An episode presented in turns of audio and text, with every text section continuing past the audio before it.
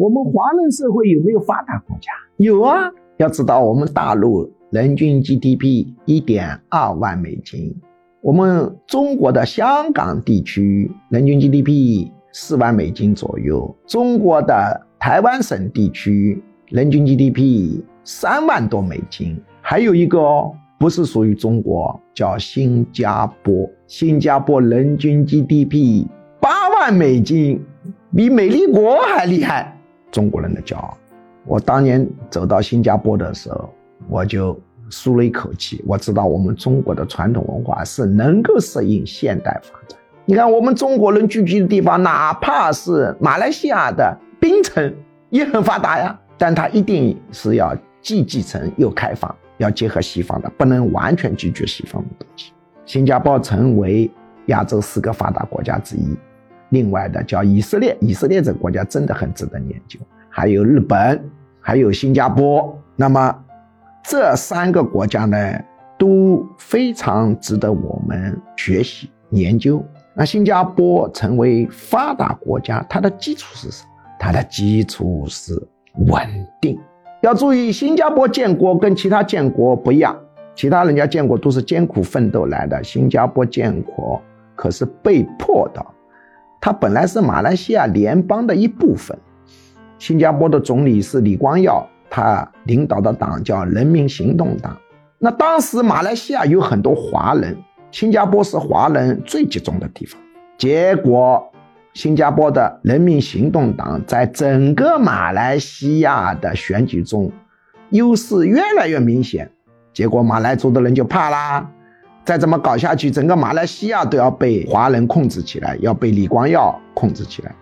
干脆他们做一个决议，咱们不要新加坡了，你自己独立吧。所以新加坡是被迫独立的。在宣布独立这个天大的喜讯的时候，李光耀总理哭得一塌糊涂，他满心忧虑啊，新加坡啥资源没有，连水都没有，这个独立了以后咋办呢？当时他们独立建国以后，他们的财政部长是一个博士，深受中国儒家思想的影响的博士。中国儒家思想啊影响下的官员是有一种父母心态，他看到很多中学生放学了涌出来了，他心里就揪心了。我们独立了，我们到哪里去找这么多工作岗位养活这些华人子弟啊？新加坡建国的时候连军队都没有，那没有军队怎么办呢？只好请外国军队，马来西亚的军队在成立庆典上啊战士，这是世界上的奇葩。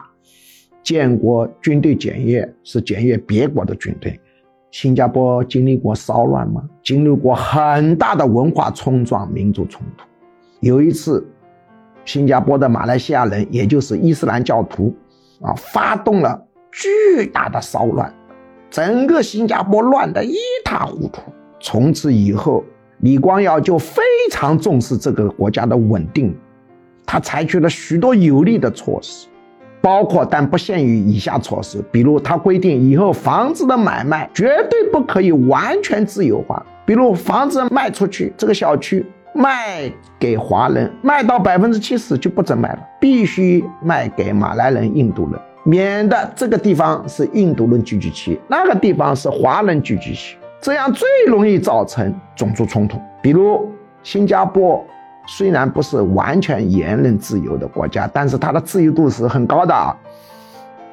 那里是可以批判政府的，但是你不可以说李光耀犯了刑事罪行。如果你说李光耀贪污，这个就是刑罪啊，触犯刑法，那你要拿出证据来了。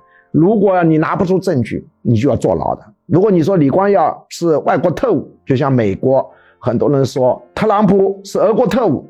没事的，这在新加坡不行啊，因为特务可是犯刑事罪的，那你就要拿证据出来，你拿不出证据，你就要坐牢了，这个叫诬陷。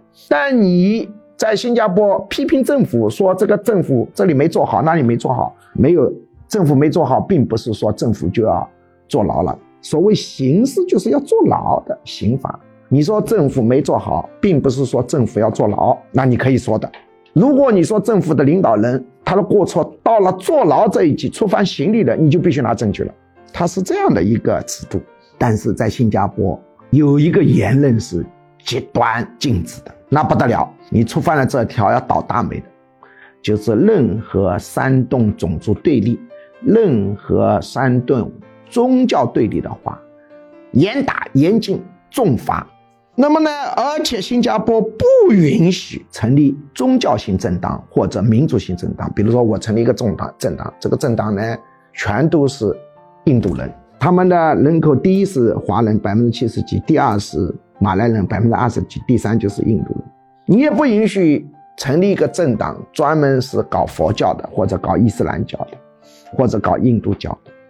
他们语言。也不允许把华语、马来语或者印度语作为通用语言，而是用英语作为通用语言，加强民族融合。所以新加坡后面就变得非常的稳定，它终于从一个小渔村变成了人均 GDP 八万美金的发达国家，华人的骄傲。